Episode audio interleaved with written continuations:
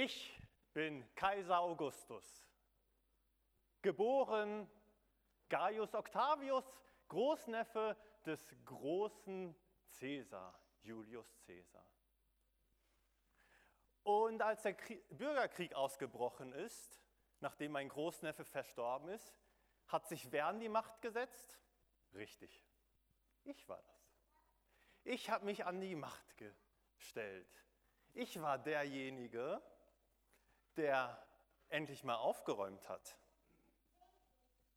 Ich habe mich durchgesetzt. Zum Augustus hat man mich gekürt. Der römische Senat hat mich zum Augustus gekürt. Augustus, der Erhabene. Ich glaube, das passt. Das passt zu mir. Denn mir gelang es, die römische Republik in eine Monarchie zu verwandeln. Ja, ich habe die Kaiserzeit in Rom eingeläutet. Und nicht nur, das, nicht nur eine Monarchie habe ich aufgebaut. Ich habe etwas ganz Phänomenales geschafft. Etwas Phänomenales, was davor viele versucht haben, aber ich habe einen, ein neues Zeitalter vorangebracht. Das Zeitalter des Friedens. Pax Romana. Pax Romana. Und manche nennen das auch, und das finde ich eigentlich ganz schön, Pax Augusta, nach meinem Namen. Ah, ich habe schon viel Gutes gemacht. Ja, den Frieden. Den Frieden habe ich hergestellt. Ich war derjenige, der die vielen Menschen endlich ernährt hat. Ich war derjenige, der Frieden innerhalb von Rom gebracht hat. Ich war derjenige, der in Zeiten des Chaos endlich etwas Ruhe geschafft hat. Ja, na gut, meine Methoden waren nicht immer die besten. Aber wie man so schön sagt, der Zweck heiligt die Mittel. Alle Kinder haben auch so etwas Herrliches bekommen, mit dem sie auch ein kleines Schwertchen basteln können. Die ganzen innerrömischen Bürgerkriege, dem habe ich ein Ende zubereitet. Und ich habe allen gesagt, Rest, äh, Restutio Reu Repub, äh. Wiederherstellung der Republik, das will ich machen. Aber von wegen Republik, Kaiser muss ich sein, Monarchie. Kaiser muss ich sein, damit ich den Frieden umsetzen kann. Nur jemand mit Macht kann Frieden bringen. Und um den Frieden zu gewähren, müssen die Feinde bezwungen werden. Frieden bringe ich euch. Frieden für Rom, Pax Romana. Noch tausend von Jahren später wird man darüber berichten. Ich fand Rom als eine Stadt in Trümmern vor und verließ sie als eine Stadt mit, Mauer, äh, mit Marmor. Die Provinzen Ga äh, Gallien und Spanien, ebenso Germanien, ein Gebiet, das der Ozean von Gades bis zur Mündung der Elbe umschließt, habe ich befriedet. Rom ist jetzt schon zu einer Weltmacht geworden und das ganze römische Reich wird ganz sicher ziemlich bald Weltmacht. Die ganze Welt erzwingen. Das römische Reich wird allen Frieden schenken. Davon bin ich überzeugt. Und dieser Friede ist nur dann möglich, wenn Rom an der Macht ist. Blasphemisch, sage ich euch, ist es, wenn dann von jemandem behauptet wird, der noch nicht mehr Römer ist, ein Jude, ein Neugeborener, dass von diesen Menschen behauptet wird, er soll Frieden bringen. Habt ihr die letzten Jahrzehnte gar nicht aufgepasst? Ich habe schon Frieden gebracht. Wie soll der denn Frieden bringen, nachdem ich doch schon den Frieden gebracht habe? Kommen also die Juden auf die Idee, dass ihr Messias Frieden bringen soll.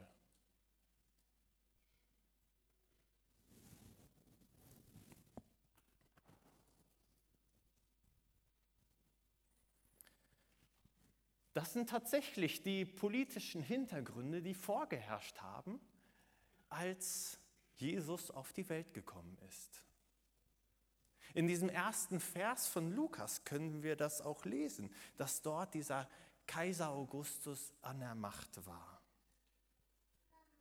Kaiser Augustus, geboren ungefähr 44 vor Christus, kam später an die Macht, 31 vor Christus, hat geherrscht bis 14 nach Christus. Sorry, ich habe kurz was durcheinander gebracht. 44 vor Christus ist er ähm, teilweise an die Macht gekommen und hat sich dann später durchgesetzt, 31 vor Christus als alleiniger Herrscher von ganz Rom. Und diesen römischen Frieden, den Kaiser Augustus gebracht hat, der hielt tatsächlich auch 250 Jahre. Und es war spektakulär, dass die Römer nach ungefähr 100 Jahren, wo ganz viel Bürgerkriege innerhalb von Rom geherrscht hat, von, von allen Bereichen und Lagern, dass endlich Friede im Inneren von Rom vorhanden war. Heute ist Weihnachten. Wie sehen da deine Erwartungen aus, wenn du von Frieden hörst? Ist es dass das Weihnachtsfest mit der Familie ein Stück weit friedlich verläuft? Ist deine Erwartung, dass der Krieg in der Ukraine endlich aufhören soll? Erwartest du, dass Israel und Palästina an einem Tisch sitzen können, ohne Waffen? Dass die vielen innerstaatlichen Konflikte in Afrika und Asien sich in Luft auflösen.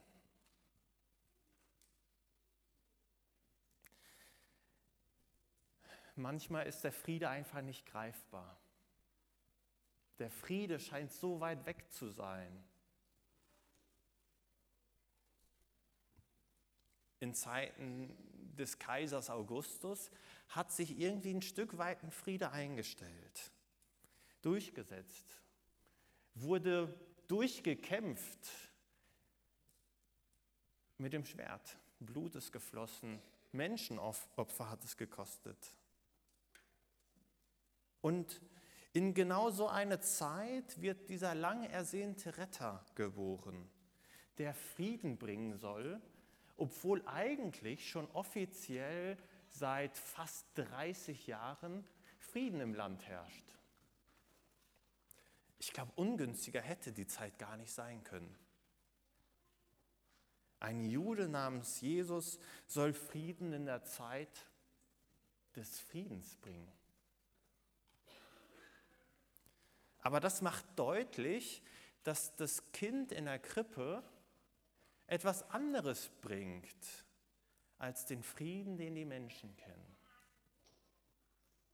Während die Pax Romana, dieser römische Frieden, nur durch militärische Macht durchgesetzt werden konnte, während dieser römische Frieden viele Menschenopfer gekostet hat, während das auch nur durch die Alleinherrschaft eines, ich will mal sagen, arroganten Menschen passiert ist, eines Machtbesessenen passiert ist, der für immerhin ein paar Jahrhunderte Frieden erzwingen konnte, so bringt der Friede, den Jesus bringt, der Friede, den uns Jesus schenkt, einen Frieden, der nochmal ganz anders ist. Ein Friede, der nicht durch Macht erzwungen werden kann, sondern eher durch ein, eine Machtaufgabe, will ich mal sagen. Weil Jesus musste seine Macht aufgeben. hat seine Macht aufgegeben. Gott ist Mensch geworden. Und dieser Friede, der ist auch nicht zeitlich begrenzt, den Jesus schenkt. Und gleichzeitig bringt dieser Friede, der göttliche Friede will ich den mal nennen, ähm, bringt nicht Tausende von Menschen um. Es wird kein Blut geflossen, außer ein einziges Menschenopfer. Am Kreuz finden wir das, am Ende seines Lebens. Ein Menschen, der seine Macht nutzt, um andere zu dienen, der seine Macht im wahrsten Sinne des Wortes aufgibt. Euch ist heute der Retter geboren. So haben das die Engel gesungen. Den göttlichen Frieden, den dieser Retter bringt, den schenkt er, indem er sich aufopfert. Und das hebräische Wort für Frieden ist heute schon gefallen. Shalom. Shalom bedeutet viel mehr als Frieden. Wir übersetzen das irgendwie ganz einfach mit Frieden. Aber wer das Hebräische ein Stück weit kennt, der wird wissen, wie viel mehr auch dahinter steckt. Es bedeutet sowas wie ganz sein, erfüllt sein, vollständig sein.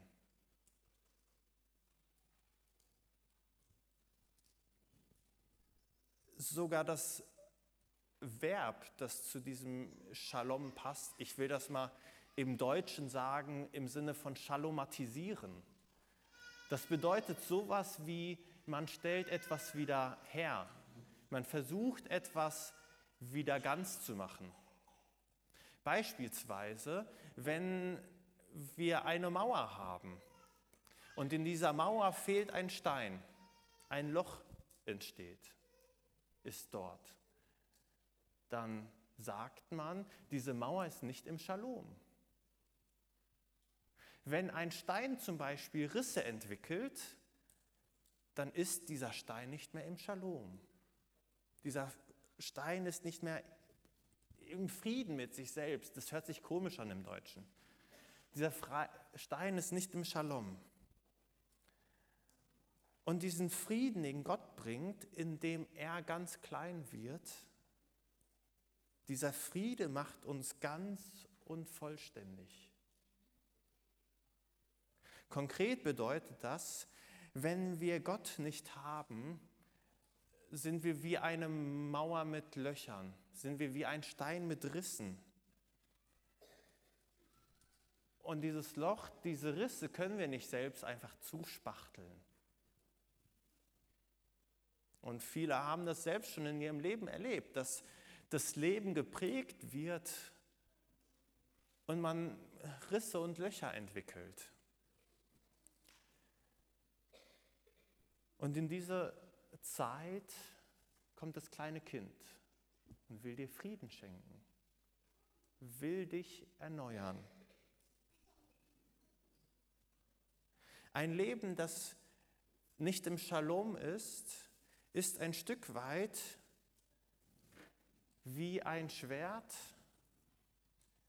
das plötzlich nicht mehr Schwert sein kann. Es hat seinen Sinn und Zweck verfehlt. Ein Schwert, das nicht benutzt werden kann, wozu ist es dann da? Und Gott hat uns auch eine starke Sehnsucht nach Liebe und Beziehung geschenkt. Eine Sehnsucht nach gutem Leben. Und ich weiß nicht, wie es euch geht. Mir geht es immer wieder mal so, dass ich merke, diese Sehnsucht treibt mich voran.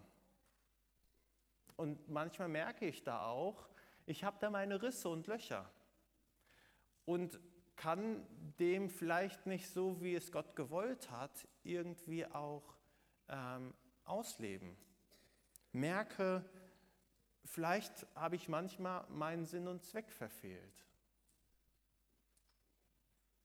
Und was ich erleben darf, ist, dass die Beziehung zu meinem Vater im Himmel mein Leben wieder vollständig macht, wieder ganz macht.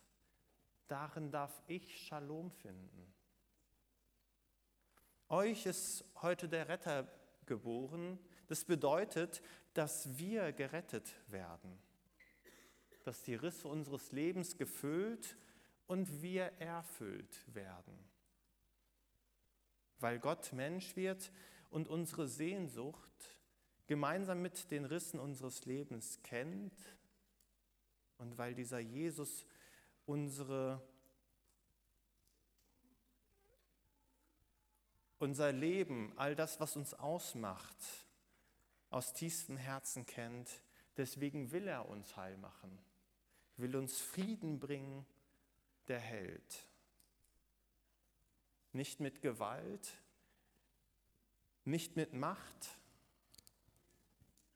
sondern mit Liebe. Am Kreuz erfüllt Gott unser Leben. Das Kreuz ist die Erfüllung der Weihnachtsbotschaft, dass Gott zu dir kommt, dass Gott dir begegnen will. Und das ist der Friede, den das kleine Kind bringen will. In dem kleinen Kind kommt der große Gott selbst auf die Welt um nicht der ganzen Welt einen Frieden zu bringen mit militärischer Macht, sondern um dir persönlich Shalom zu bringen, um dein Leben vollständig zu machen, zu heilen, ganz zu machen und um dein Leben zu erfüllen. Amen.